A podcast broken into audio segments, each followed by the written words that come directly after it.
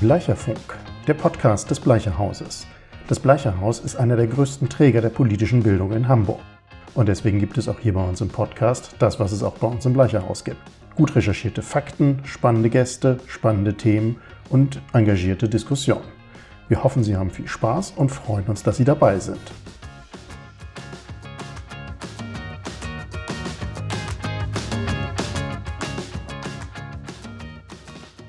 Ja, herzlich willkommen beim Bleicher Funk, dem Podcast des Bleicherhauses. Ähm, wir freuen uns sehr, dass Dr. Anna Joss heute bei uns zu Gast ist, die sich in Hamburg mit Denkmalschutz beschäftigt, Leiterin des Denkmalschutzamtes jetzt gerade geworden ist.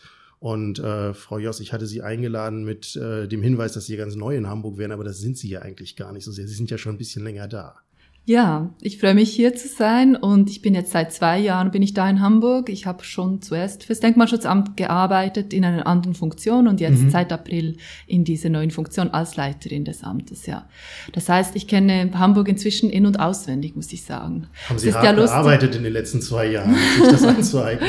Oder? Ja, also wenn man natürlich mit Denkmälern zu tun hat, dann lernt man die Stadt ganz anders kennen, als wenn ich jetzt als Bankiers Dame hergekommen yeah. wäre und ähm, man kommt an Ecken, wo vielleicht man sonst nicht hinkäme. Aber man muss ja proaktiv loswandern, oder? Also es bringt einen ja, es führt einen ja niemand rum, oder? Äh, die Fälle kommen zu einem. Ah, ja. okay, okay, das ist ja auch schön. genau.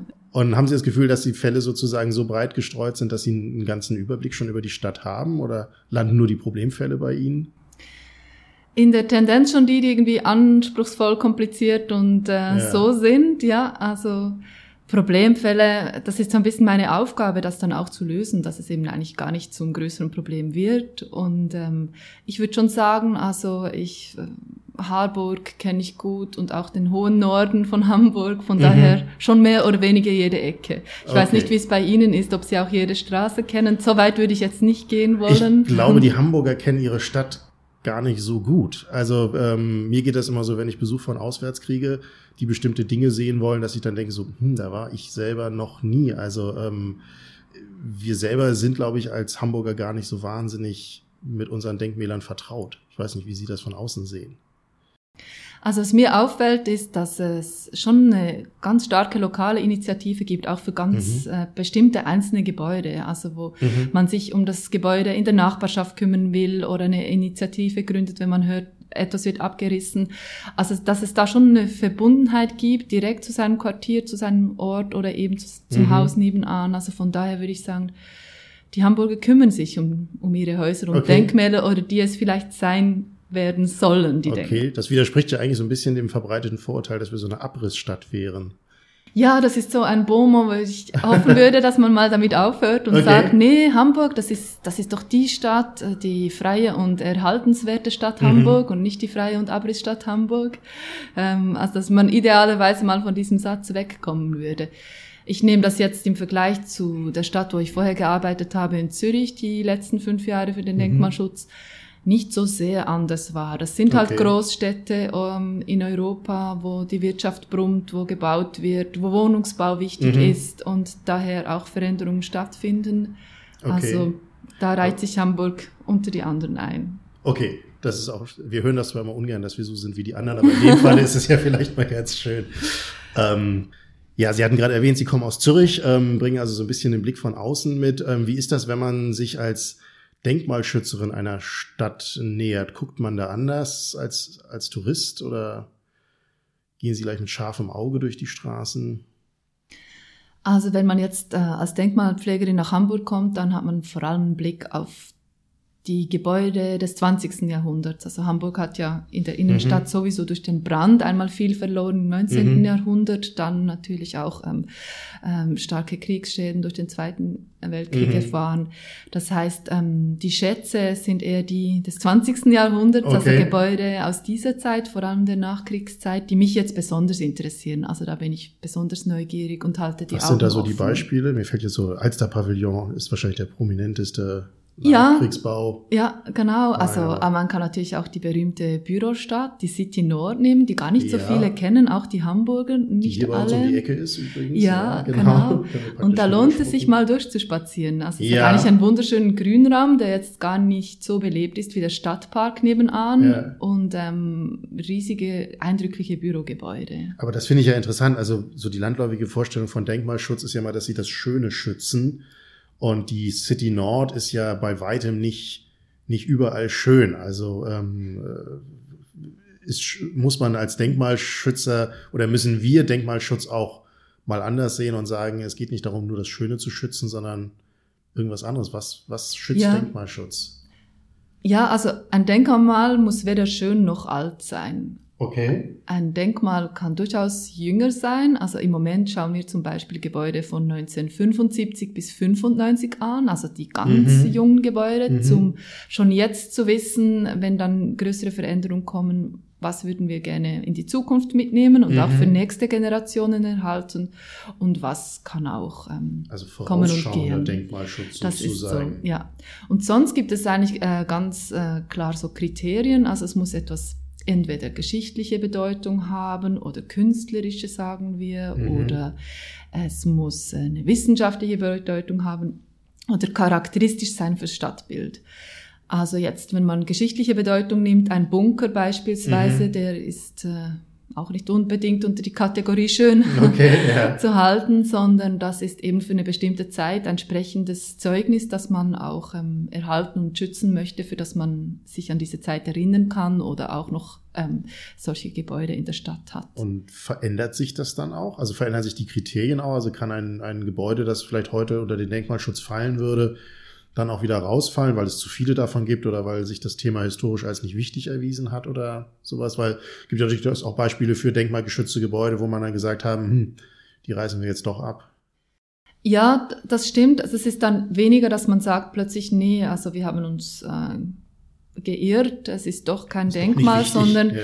es sind meistens andere Interessen, die höher gewichtet werden. Also das okay. sieht auch ähm, das Gesetz vor, also dass man sagt, ja, ähm, wenn jetzt der zum Beispiel ähm, es gerade das Thema Wohnungsbau, das ich erwähnt habe. Mhm. Man sagt ja, da, wenn dieses kleine Häuschen stehen bleibt und wir nicht unsere 100 Wohnungen auf dieses Grundstück packen können, ja. dann ist nicht gut und dann ähm, kann man sich zugunsten des Wohnungsbaus und gegen das Denkmal ähm, entscheiden. Das ist eigentlich möglich. Aber da muss eine sorgfältige Abwägung getroffen werden. Okay. Also das ist dann letztlich ein, auch ein politischer Entscheid. Und so gibt es auch andere Themen, wo man sagt, da gibt es jetzt andere übergeordnete Interessen, ähm, die wichtiger sind als okay. der Denkmalschutz. Was ich als Denkmalpflegerin natürlich immer dann ein bisschen bedauere, aber in manchen Fällen auch gut nachvollziehen kann. Das heißt, manchmal müssen Sie sich auch schweren Herzens von einem Denkmal verabschieden. Genau, ja. Was sind Sie denn von Hause aus? Wie wird man mhm. Denkmalschützerin? Ja, also wenn man jetzt bei uns im Team schaut, sind es ganz verschiedene Wege. Bei mhm. mir ist es jetzt so, ich habe Geschichte, Kunstgeschichte und ähm, neuere deutsche Literatur studiert. Mhm. Letzteres ist jetzt nicht mehr so mhm. relevant, außer dass ich auch gerne gute Bücher lese. Ähm, man kann aber auch Architektin sein okay. und dann äh, sich noch zusätzlich ausbilden. Also okay. da gibt es verschiedene Wege, ja. Ich frage das deswegen, weil Sie ja jetzt sozusagen in einem politischen Umfeld auch tätig sind und äh, als Kunsthistorikerin ja äh, jetzt sozusagen auch durch politische Minenfelder durch müssen. Ich glaube, allein in der Zeit, in der Sie jetzt hier sind, gab es ja schon ein paar größere Diskussionen auch in Hamburg. Ähm, ist wahrscheinlich auch nicht ganz einfach, oder? Ja, obwohl genau das mag ich. Also eigentlich dieses Spannungsfeld interessiert mich auch. Mhm. Also Denkmalschutz, das ist eigentlich etwas, das ist nicht ähm, irgendwie nur vergangenheitsbezogen, wir die Bewahrer, sondern mhm. man ist Teil der Gegenwart und möchte eben gerne diese Gebäude in die Zukunft nehmen. Und das heißt, man muss sich auch diesen gegenwärtigen Themen stellen, diskutieren, versuchen, Kompromisse zu finden. Mhm. Und das mag ich eigentlich an meiner Arbeit. Und auch diese politische Dimension ist, die ist wichtig. Weil letztlich schützen wir ja die Gebäude nicht ähm, irgendwie für uns als Fachpublikum, mhm. sondern für die Gesellschaft, für die Öffentlichkeit, für alle, die hier in Hamburg leben, wohnen, arbeiten. Dafür arbeiten wir. Und äh, ich kann mir vorstellen, dass Sie manchmal nicht genau die Dankbarkeit kriegen, die Sie sich vielleicht wünschen, nachdem Sie Ihre Denkmalschutzarbeit gemacht werden. Ich habe ja immer den Eindruck, private Bauherren geraten mit dem Denkmalschutz aneinander, wenn sie was bauen wollen und der Denkmalschutz sagt, nee, Freunde, das geht so nicht. Ähm, da sagen dann alle immer so, hoch dieser blöde Denkmalschutz und umgekehrt, wenn irgendwo ein Haus abgerissen wird, an dem alle gehangen haben oder das einfach mal alle nur kennen. An einem Haus hängen ja ganz wenige Hamburger, aber jetzt an das Deutschlandhaus denke, äh, am Gänsemarkt, ähm, da waren dann auf einmal ganz viele dafür, dass der Denkmalschutz doch endlich mal schützen soll. Das ist ja auch eine mhm. schwierige Rolle, in der sie da ja. unterwegs sind. Ist natürlich auch eine besondere Situation jetzt beim Eigenheim, also dass da jemand noch mitschwatzt. Ja. Also dass man da jemand fragen muss. Das ist besonders, ja. dass gerade beim privaten Gebäude ähm, auch das für die Öffentlichkeit oder die Gesellschaft eine bestimmte Bedeutung hat. Mhm. Ich erlebe es oft so, dass vielleicht am Anfang es diese Vorurteile gibt, Skepsis, Sorge oder Ängste und mhm. dass in aller Regel dann am Schluss ähm, man als Eigentümerin stolz dasteht yeah. und sich darüber freut, dass man jetzt ähm, ja eine schöne Instandsetzung yeah. des Gebäudes gemacht hat. Man muss ja dazu sagen, sie bremsen ja nicht sozusagen nur und fallen immer irgendwelchen Bauherren in die Arme und nehmen denen den Hammer aus der Hand, sondern sie helfen ja, glaube ich, auch an ganz vielen Stellen. Also ja. nicht nur mit Beratung, äh, sondern auch tatsächlich mit, mit anderen äh, Möglichkeiten. Mhm, genau, also ich würde auch mal sagen, das Wichtigste ist schon die Beratung und dann idealerweise ganz früh, wenn man erste Gedanken hat, was man gerne machen möchte, kommt man zu uns, mhm. so dass man schon mal sich ein, so ein bisschen absprechen kann. Und dann im Weiteren ähm, gibt es natürlich auch äh, steuerliche Absetzung, die man machen kann. Mhm. Das ist auch ein großer Teil unserer Arbeit, äh, okay. dass wir uns darum kümmern. Oder es gibt die Möglichkeit, Zuschüsse zu kriegen für besonders aufwendige Arbeiten, die man machen kann im Gebäude. Okay. Also da gibt es auch ähm, Dinge, die, wo es ein Vorteil ist, wenn man in einem Denkmal wohnt. Ja, genau, so wie wir hier. genau, wir haben jetzt eher den umgekehrten Fall. Wir hätten gern ein Dach vor unserer Tür gehabt, weil die immer so nass wird. Aber das dürfen wir nicht, weil diese Bleicherhäuser eben kein, keine Vordächer hatten. Insofern ähm, Genau, aber ähm, ich glaube, der Denkmalschutz ist so ein typischer Politikbereich, der, der so ein bisschen im Hintergrund wirkt, von dem wir alle vielleicht gar nicht so viel mitkriegen. Es gibt ja sehr prominente Politikbereiche, die uns alle immer sofort betreffen. Wenn irgendwo eine Straße gebaut wird oder so, stehen wir dann alle im Stau und ärgern uns. Aber ich glaube, viel ihrer Arbeit findet auch im Hintergrund statt. Mit Bauherren und großen äh, Investoren und äh, da retten sie dann wahrscheinlich auch manchmal hinter der Kulisse sozusagen Bestand. Ja, das ist so. Also gerade wenn man jetzt denkt, ähm, es sind 12.300 Denkmäler und davon sind vielleicht vier, fünf jeweils in der Presse mhm. Negativschlagzeilen. Ja. Und das Allermeiste äh, läuft eigentlich gut und dann hat man einfach eine Beratung, etwas ja. wird umgesetzt und das ist tatsächlich eher hinter den Kulissen. Ja, okay. das ist richtig, ja. Sie haben ja gesagt gerade, wie viel Denkmale es in Hamburg gibt. Ähm, was ist denn alles Denkmal? wir denken ja immer, also bei Denkmalschutz denken wir sofort irgendwie an die Hausfassade. Mhm. So, also mit was haben Sie es überhaupt alles mhm. zu tun? Bunker mhm. haben Sie eben schon genannt, das ist ja. jetzt eher so ein Gebäude, das wäre mir jetzt spontan gar nicht mhm. zu dem Thema eingefallen, aber es ist zumindest auch noch ein Gebäude. Aber mhm. womit haben Sie zu tun in Ihrer Arbeit? Also es gibt mal die Baudenkmäler, eben die Gebäude, dann mhm. gibt es aber auch Gartendenkmäler, Planten und Blumen oder der Heinzpark, könnte man sagen. Auch Bodendenkmäler, das ist dann so der Bereich der Archäologie, also was okay. unter der Erde ist, ähm, wo jetzt unser Team sich nicht direkt drum kümmert. Und ähm, dann gibt es natürlich noch die beweglichen Denkmäler in Hamburg, die Schiffe. Ach, mal etwas okay. Zu. Das ist natürlich eine Besonderheit auch. Möglicherweise ja. für jemanden aus der Schweiz äh, neues Thema, obwohl sie aber sicher auf dem Zürichsee den ein oder anderen Dampfer hatten. Aber ja, das ist ja eine ganz andere Thematik, ganz andere Strukturen mhm. wahrscheinlich, mit denen Sie sich da auseinandersetzen müssen, oder? Genau, also das ist schon für mich neu. Ähm, wenn ich jetzt in Luzern gearbeitet hätte, hätte ich vielleicht ein paar Schiffe betreut, aber yeah. äh, oder Kaimauersanierungen, das ist natürlich auch ein Thema, wo ich jetzt nicht täglich in Zürich damit befasst war. Okay. Und das ist auch spannend, diese Vielfalt im Denkmalschutz. Das heißt, bis in reine Nutz- und Industriebauten hinein reicht mhm. Ihr starker Arm oder genau. scharfer Blick, je nachdem. genau, von der Tankstelle über das Kontorhaus, okay. ähm, eben bis zum Schiff, also ist das eine breite Palette, weil man eben versucht, diese verschiedenen geschichtlichen Aspekte unter unterschiedlichen Zeiten ähm, da eben zu schützen und zu bewahren. Und ja. gehören denn richtige Denkmäler, so wie wir Denkmäler kennen, also die an irgendeinen historischen Vorgang erinnern oder eine historische Person, gehören die auch dazu oder also der Herr Bismarck ist der unter Ihren Fittichen? der Herr Bismarck ist, un, ist unter verschiedenen Fittichen. Also okay. Also dort ist es jetzt tatsächlich so, dass wir auch bei dieser Sanierung ähm, äh, dabei sind und, und beraten und begleiten. Ja. Aber beispielsweise, wie man jetzt als Stadt, politisch, als Gesellschaft ähm, mit diesem Denkmal umgehen möchte oder es kommentiert oder mhm. und so weiter, das ist natürlich nicht nur ähm, bei uns angesiedelt, sondern da sind ganz viele beteiligt. Ähm, sonst diese Denkmäler, also so Figuren, die im mhm. öffentlichen Raum stehen, ähm, das ist, äh, sind die verschiedenen Bezirke, die sich ah, direkt okay. darum kümmern. Okay. Und wir haben aber auch zwei Restauratoren im Haus, also eine Dame und ein Herr, die auch dort beraten, wenn es darum geht, um Pflege, mhm. Unterhalt, Farbanstriche manchmal oder und, Farbe wieder wegzunehmen. Ja. Ähm, aber das wäre dann so eher eine fachliche Beratung, weil gerade bei den Denkmälern geht es ja häufig auch um starken politischen Streit oder um historische Interpretation. Mhm. Ähm, klinken Sie sich in solche Diskussionen auch ein oder sagen Sie, nee, uns interessiert das Denkmal als Bau, als physischer Körper? Ähm, und ähm, ob es an einen bösen Menschen erinnert oder nicht, das ist für uns jetzt erstmal zweitrangig. Also jetzt vom Auftrag her ist es schon sozusagen die Materialität, wo wir yeah. uns in erster Linie darum kümmern sollen. Und yeah. gleichzeitig ist natürlich diese Dimension, die geschichtliche oder der Kontext schon sehr wichtig.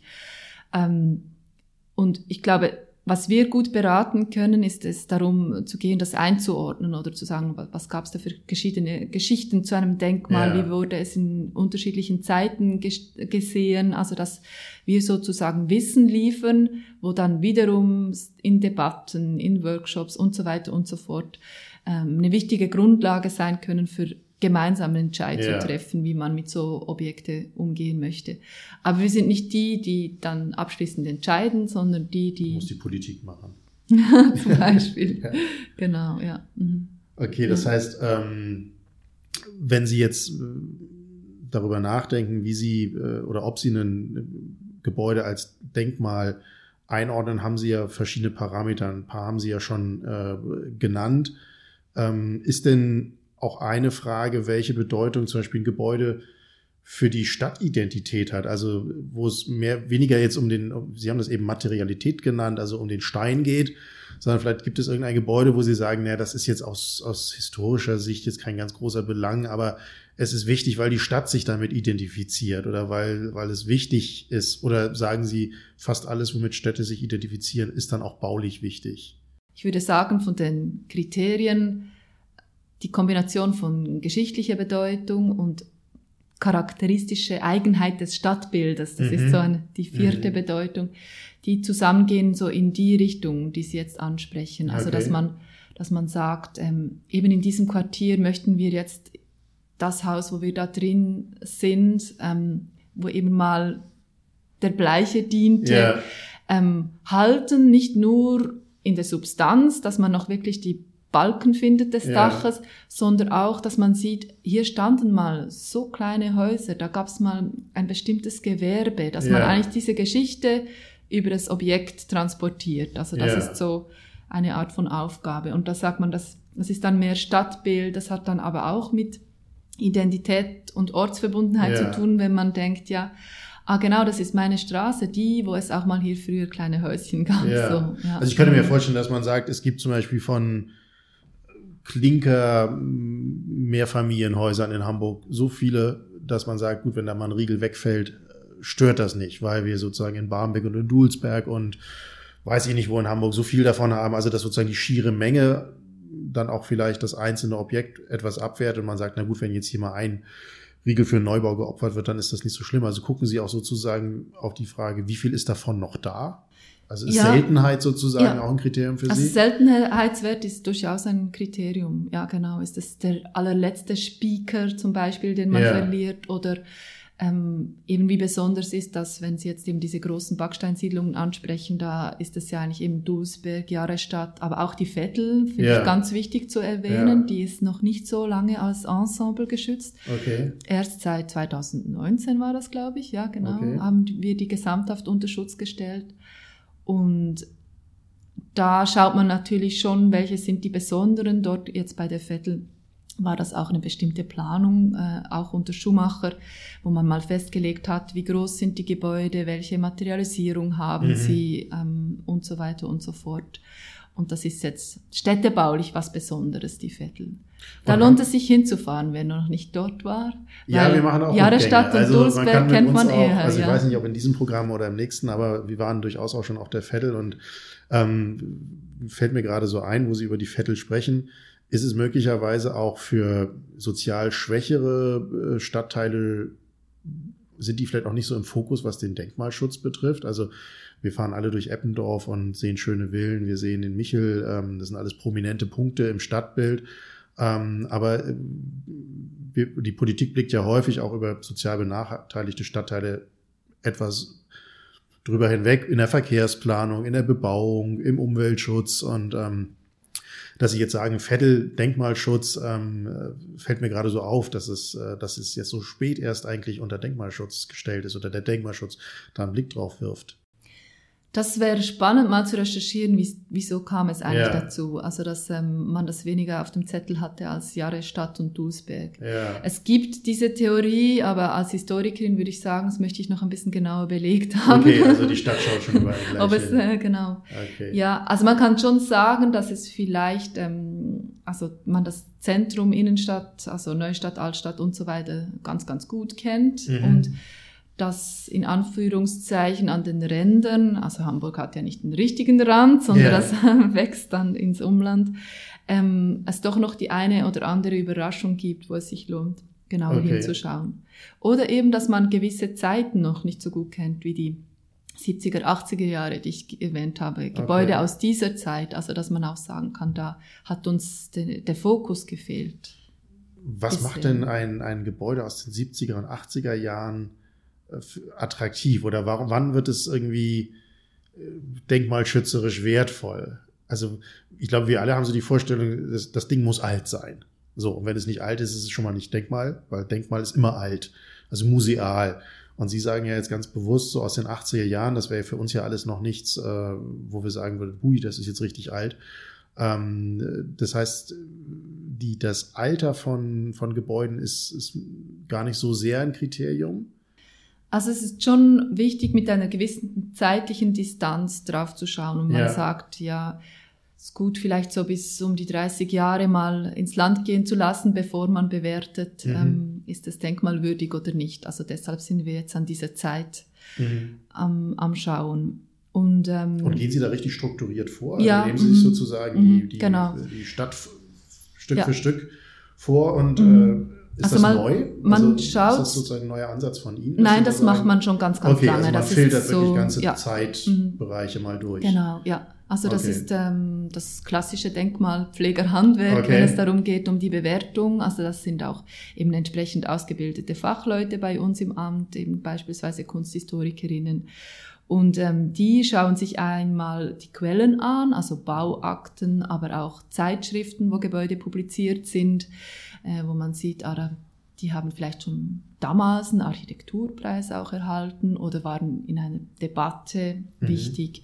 Und dann guckt man aber auch wirklich das Gebäude selber an. Also, okay. dass man hingeht und vor allem auch in die Gebäude reingeht, dort, wo es möglich ist, nicht mhm. immer möglich, weil das ähm, hilft einem zu beurteilen, ob noch viel aus der Bauzeit vorhanden ist oder ob Gebäude schon stark verändert wurden. Mhm.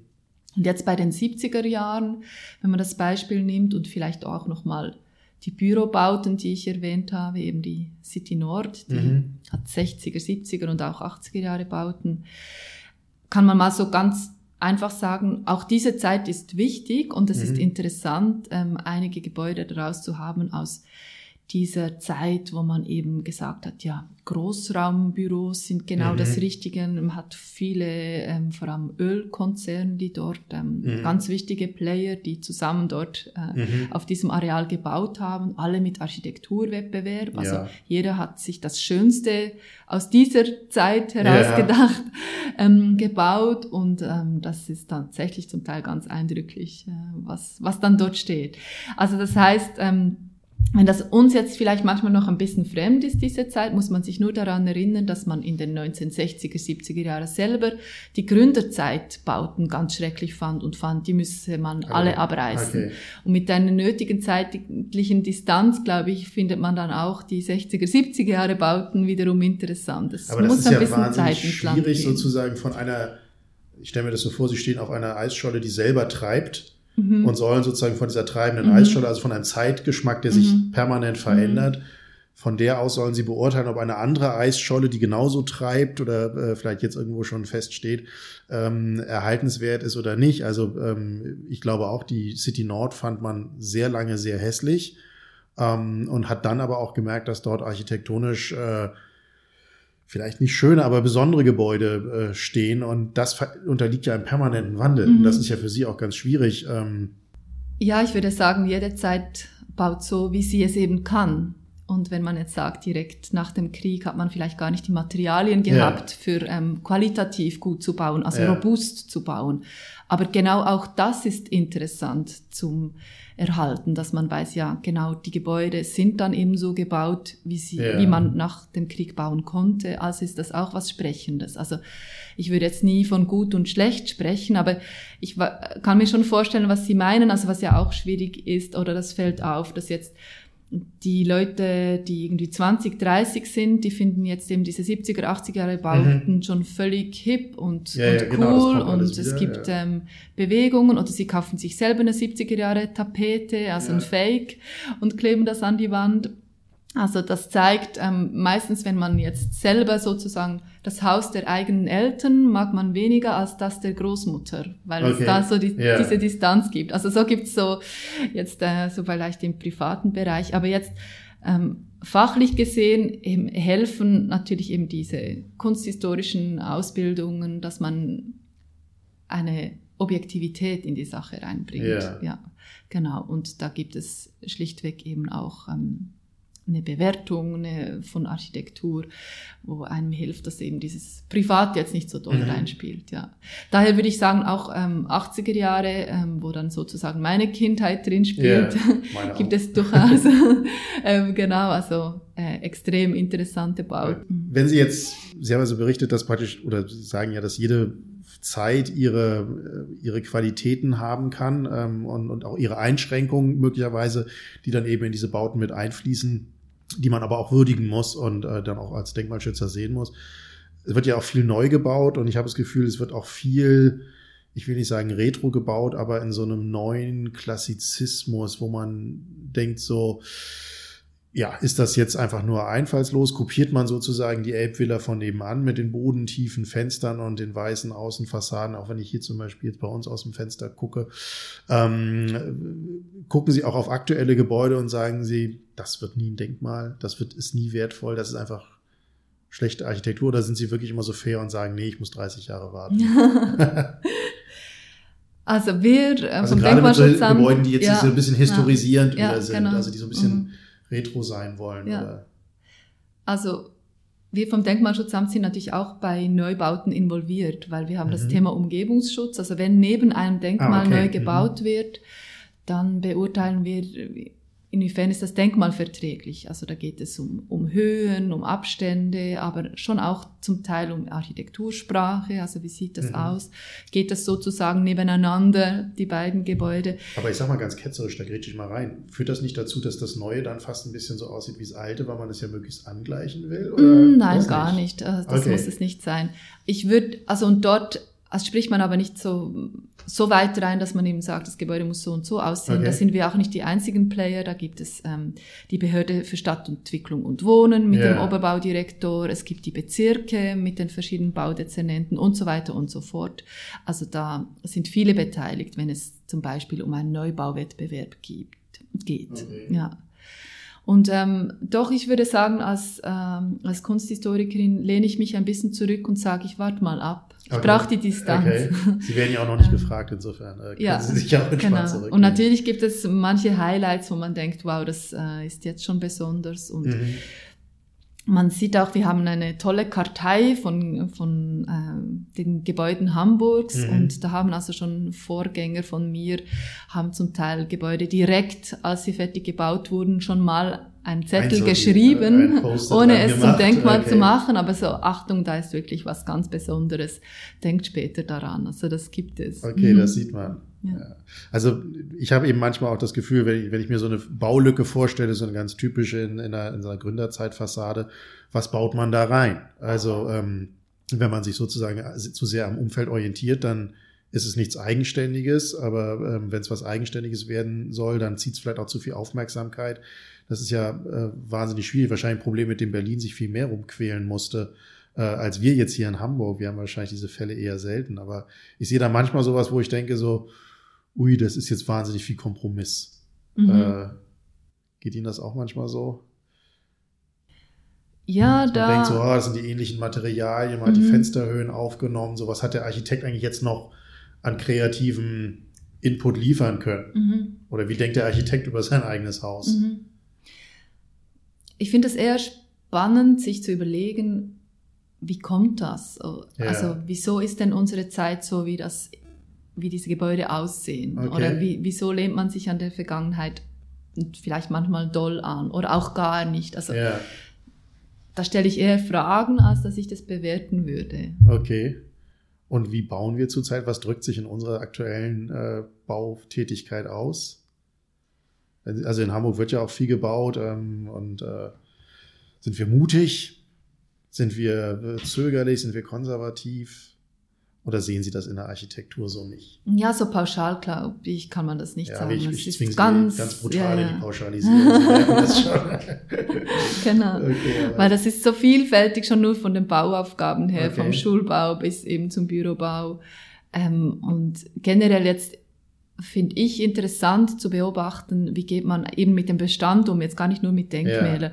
Weil da gibt's, äh, merkt man so ein bisschen einen Shift, dass so das nur noch, ich reiß ab, ähm, da gibt es jetzt ein Fragezeichen, weil Klimaschutz ist ein Thema, das uns okay. beschäftigt und ähm, ressourcenschonendes Bauen ist ein Thema und ich glaube, da wird sich noch einiges bewegen, das man jetzt beobachtet, dass man zweimal überlegt, reißt man ab, weil man unglaublich viel Energie zum Neubauen braucht. Yeah. Und der Denkmalschutz ist eigentlich da ähm, so würde ich sagen, eine Profession, die schon ganz gut Bescheid weiß, was diese Themen anbelangt, Nachhaltigkeit. Wir okay. reparieren statt wegwerfen und das so weiter der und so fort. schlägt sich ein bisschen auf Ihre Seite. Genau, ich würde sagen, Klimaschutz und Denkmalschutz ist kein Widerspruch. Also okay. man denkt immer, ah, das sind die, die gegen Dämmung sind, aber ah, okay. wenn man mal so ein bisschen den also in die Breite guckt, ja. dann äh, merkt man, nein, es gibt eigentlich viele Überschneidungen. Und das ist so etwas, was ich jetzt aktuell beobachte, wo ich denke, das wird die Bauwirtschaft nochmal neu beeinflussen. Und das ist, finde ich, interessant. Weil eben wenn Sie fragen, wie wird heute gebaut, ähm, die Arbeitskraft ist recht teuer, das Material in der Tendenz eher günstig. Das heißt, ähm, ja, das, was bei Denkmälern oft wichtig ist, dass jemand eben ähm, viel Handwerk reinsteckt, mhm. das ist eher nicht Usus und da ist die Frage, ob das auch mal wieder anders sein kann. Aber das ist jetzt sehr ähm, spekulativ. Ja, auch das darf man ja in einem Bildungsbetrieb mal machen. ähm, die Frage wäre für mich, ob sozusagen die, die Logik des Bauens sich verändert hat. Ähm, also wenn ich so um mich rumgucke, auch hier vom Büro aus, äh, wir haben jetzt hier hinter unserem Büro so einen äh, ja, Mehrfamilienklotz, sage ich mal, bekommen. Nicht wahnsinnig hässlich, nicht wahnsinnig hübsch. Ähm, der wird wahrscheinlich in 30, 40 Jahren da wieder nicht mehr stehen, weil der Investor, glaube ich, in bestimmten Zyklen denkt und äh, hat man früher mehr auf Dauerhaftigkeit gebaut. Also unser Beleicherhaus hier steht hier seit der Mitte des 19. Jahrhunderts und von, hat allen Stürmen getrotzt. Hat man früher beständiger gebaut oder mehr für die Nachwelt oder mehr für die Ewigkeit und sagt man heute, kommt nach 40 Jahren sowieso alles wieder weg. Es gibt, glaube ich, jetzt auch, ich bin jetzt nicht richtig im Film, aber es gibt, glaube ich, irgendwo ein Gebäude, das jetzt abgerissen werden soll. Ist das irgendwo in Harburg, das nur wenige, das nur 10 oder 15 Jahre gestanden hat? Das gibt es tatsächlich ja, ja einzelne Fälle, also genau. in der Stadt, die, ähm, wo Gebäude gar noch nicht so lange da sind. Und das ist aber genau das, was ich glaube, das könnte sich auch ändern. Vielleicht auch dieses Gebäude hier das drüben, das hier als Investor geplant Genau, ähm, weil es irgendwann sich nicht mehr lohnt, die Dinge wegzuschmeißen, sondern weil man eben ressourcenschonend umgehen muss und dann eher überlegen muss, wie kann ich das transformieren und nicht alle Gebäude lassen sich gut weiterverwerten oder recyceln oder weiterbauen. Und ich glaube, man ist da klug beraten, wenn man jetzt schon die Gebäude darauf anlegt, dass sie eben flexibel sind oder es gibt sogar also Cradle to Cradle nennt sich das, dass man wirklich schon so baut, dass man es theoretisch wieder auseinandernehmen nehmen könnte. Ja, genau. Und wieder neu verwerten. Also das, das wird okay. noch spannend werden. Also da verändert sich auch was. Ja. Okay. Und das meiste passiert ja sowieso eigentlich mehr beim Umbauen als beim Neubauen. Also das, was Sie betrifft. Ja. Ja, und auch ja. generell. Also okay. Architekten bauen mehr um, als sie neu bauen. Ach, das, ja, das ist, ja. Das vielleicht für, für unsere Hörer auch überraschend, äh, weil wir ja doch immer denken, es wird viel gebaut, aber äh, gut, das Umbauen hinter den Kulissen, das sieht man ja natürlich mhm. nicht so sehr. Mhm, genau. Haben Sie denn das Gefühl, dass ähm, die Hamburger, Sie sprachen ja anfangs davon, dass sozusagen im Quartier häufig ein Interesse für Denkmäler da ist. Ähm, haben die Hamburger denn, oder dass, dass die, haben Sie das Gefühl, dass die Hamburger ihre ihre Bausubstanz schätzen und ähm, sich mit der auch auseinandersetzen? Also sind Sie auf ein interessiertes, also gibt es in Hamburg eine interessierte Öffentlichkeit für Ihr Thema? Ja, sehr stark, würde ich schon sagen. Ähm, die Frage ist natürlich, Ham Hamburger oder es gibt so viele äh, vielfältige Menschen, die hier ja. wohnen. Äh, dass sich die eine mehr oder weniger für diese geschichtlichen Themen interessieren, aber ich nehme schon ein großes Engagement wahr. Also was ich das Besondere finde, ist, dass es ähm, dass man sich eben auch für Gebäude einsetzt und sagt, hey, das sollten eigentlich Denkmäler sein. Ja. Schreibt ja auf euren Zettel. Ja. Das ist ein, ein Diskurs, den ich äh, und eine Debatte, den ich nicht von überall her kenne. Und das heißt, also es ist einem eigentlich wichtig, ähm, historische Gebäude zu schützen. Okay. Und sogar mehr als was wir als Denkmäler anschauen. Vielleicht eben genau, weil etwas alt aussieht, im Quartier steht und man denkt, das ist jetzt das allerletzte, es hat sich schon so viel verändert. Mhm. Jetzt das soll bitte bleiben. Egal, ob das Dach schon ein bisschen zerzaust ist oder okay. die Fassade vielleicht nicht mehr ganz so alt oder so. Ja, denn die, mhm. die, sozusagen die, die Geschichts-DNA der Stadt ist ja sehr pragmatisch. Mhm. Also wenn man sich die hamburgische Geschichte anguckt, ähm, wir haben ja eigentlich immer das gemacht, was nützlich ist. Und mhm. ähm, die das Schöne und die äh, Kunst oder ist eigentlich dann dazu gekommen, wenn wir irgendwo zu viel Geld hatten oder wenn uns mal jemand was gespendet. Also ähm, so egal wann, in den Kriegen haben wir uns immer so verhalten, dass der Handel weiter lief. Es war, wir waren zwar auch irgendwie stolze Hamburger, aber ähm, wenn es denn mal opportun war, haben wir auch gesagt, gut, dann können wir auch mal mit den Schweden oder wir können mal hier mal, Hauptsache der Handel läuft. Das heißt, ein ganz starker Pragmatismus prägt ja eigentlich die, die Stadtgeschichte und auch die Stadtbaugeschichte und ähm, er hat vielleicht auch möglicherweise die Dynamik ermöglicht, die Hamburg hinter sich hat. Also Dynamik und äh, Erhalt sind ja möglicherweise sich widersprechende oder zumindest sich bremsende äh, Momente. Und Hamburg ist eben eine dynamische Stadt und muss man da anders, anders rangehen als meinetwegen an Rotenburg ob der Tauber. oder an Luzern oder an Zürich. Also ich denke, da unsere Aufgabe ist es, also Sie haben das jetzt eben beschrieben, so diese pragmatische Stadt oder ja. ähm, ähm, genau deshalb dann unsere Aufgabe ist, äh, dieser Geist oder dieses Bild eben zu bewahren, äh, dass die Stadt eben genau das ausmacht. Dann ja. müssen wir nicht nach den spektakulären Protzbauten suchen, sondern sagen, das sind eben die wichtigen Bauten, die genau das verkörpern, das Pragmatische. Ähm, inwiefern jetzt da der Wandel ein Dollar war oder schneller wieder neu geht, äh, weitergeht oder schneller was abgerissen wird, eben das sehe ich eher so vielleicht im Spannungsfeld zwischen Großstadt und Kleinstadt oder mhm. also Wirtschaftsmetropole und anderen Formen von Städten, Verwaltungsstädten, was auch immer, ähm, wo ich jetzt in Hamburg gar nicht so als speziell auf Verschleiß aus okay. sehe. Also, das kann ich nicht wahrnehmen. Aber ich habe jetzt diesen starken Vergleich natürlich zwischen Zürich und Hamburg und da sehe ich mehr Parallelen als Unterschiede. Ach, tatsächlich, das, weil das wäre also vielleicht Zürich jetzt nicht, nicht mustermäßig, aber Zürich wäre für mich jetzt sozusagen eher eine Stadt, die auch stark aus dem Historischen lebt und das Historische, also das Historische lebt und aus dem Historischen lebt.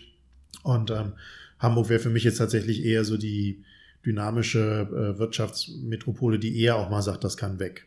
Also vielleicht ist es auch das Klischee des Norddeutschen, der auf die Schweiz guckt und sagt, mhm. die sind wahnsinnig traditionsbewusst. Ja. Und die Züricher sind es dann bestimmt auch. Vielleicht ist das auch einfach verkehrt. Ja, also ich Wobei würde, wir auch komischerweise wahnsinnig traditionsbewusst Würde ich jetzt sind. auch sagen. Also, also so von unserer Mentalität ja, her, ja, äh, solange mhm. das Sakko dunkelblau mhm. ist, ist ja alles möglich. Mhm. Ähm, da sind mhm. wir ja wahnsinnig konservativ. Mhm. Ähm, wahrscheinlich sind wir uns näher, als wir Genau, ja. und trotzdem gute Händler. Also, und in Zürich ist es ähnlich. Also okay. von daher kann man da die Parallelen finden. Okay. Ja. Nochmal vielleicht ganz zum Anfang zurück. Ich, ich stelle mir das so vor, Sie kommen nach Hamburg, ähm, eine große Stadt, äh, die Sie ähm, für sich äh, erstmal erschließen müssen. Und ähm, da ist ja die Frage, wie fängt man da, da, an? Als Leiterin des Denkmalschutzamtes sagen Sie, kommen die Probleme zu Ihnen. Das ist natürlich äh, sozusagen Delivery at Home. Aber dann ist ja die Frage, sind Sie mit dem Rad durch Hamburg gefahren oder haben Sie sich in den Bus gesetzt und haben gesagt, ich fahre jetzt hier einfach mal eine Stunde im Kreis? Also wie wie nähert man sich der, dem Kern, dem baulichen Kern einer Stadt? Ich stelle mir das wahnsinnig komplex vor.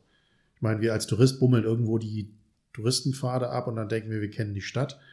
Aber wenn ich mir überlege, ich würde jetzt nach New York gehen und äh, mit der Perspektive hier über, für die ganze Stadt Verantwortung über, zu übernehmen, wo fange ich an? Und wie mache ich das?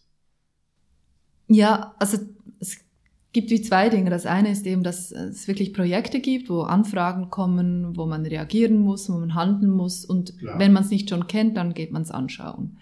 Ähm, und das jetzt bei mir tatsächlich mit den öffentlichen Verkehrsmitteln. Yeah. Ich bin mit U-Bahn und dann auch mit dem Rad unterwegs.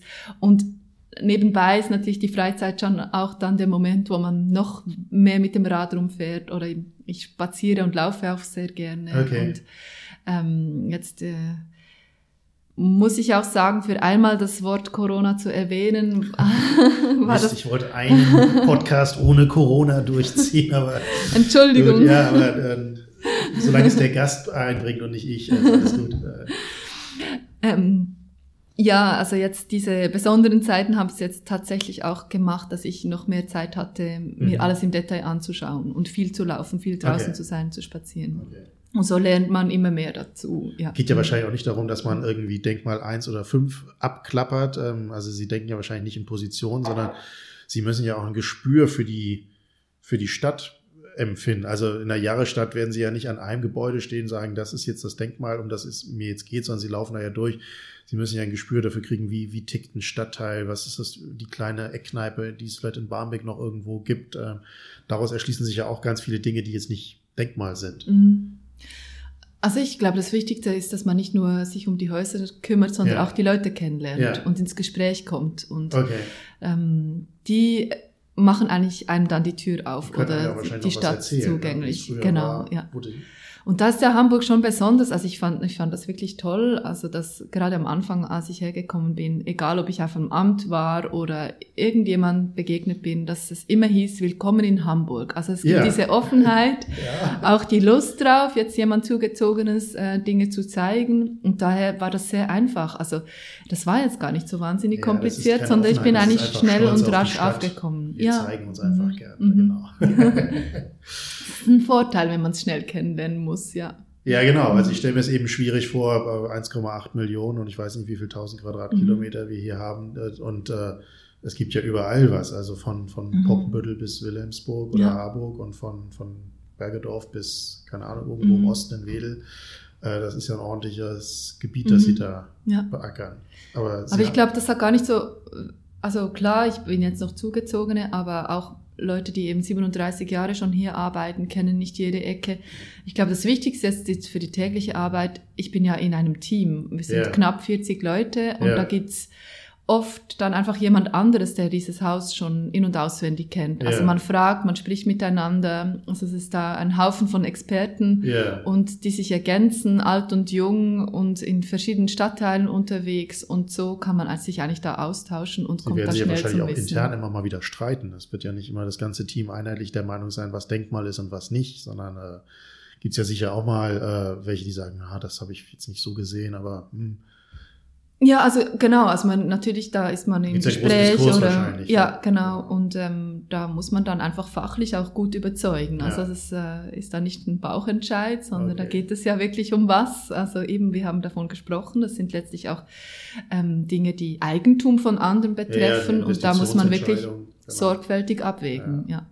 Aber das ist doch schön, dass äh, Sie erstmal das Gefühl haben, dass Sie in Hamburg willkommen geheißen werden, ge mhm. wurden, so willkommen ja. geheißen wurden, genau. Vielleicht, und mir ging es ja darum, dass wir so ein bisschen verstehen, ähm, was, was Denkmalschutz macht, was, wie er tickt, ähm, welche Kriterien er so auch mitbringt und ähm, für uns, unsere Teilnehmer, die vielleicht mit uns auf eine Stadtexkursion gehen, äh, sind dann natürlich immer so auch die Big Points, äh, die Dinge, wo sich Diskussionen entzünden. Und das waren jetzt in den letzten Jahren hier eben zum einen mal die City-Hochhäuser und äh, zum anderen das Deutschlandhaus.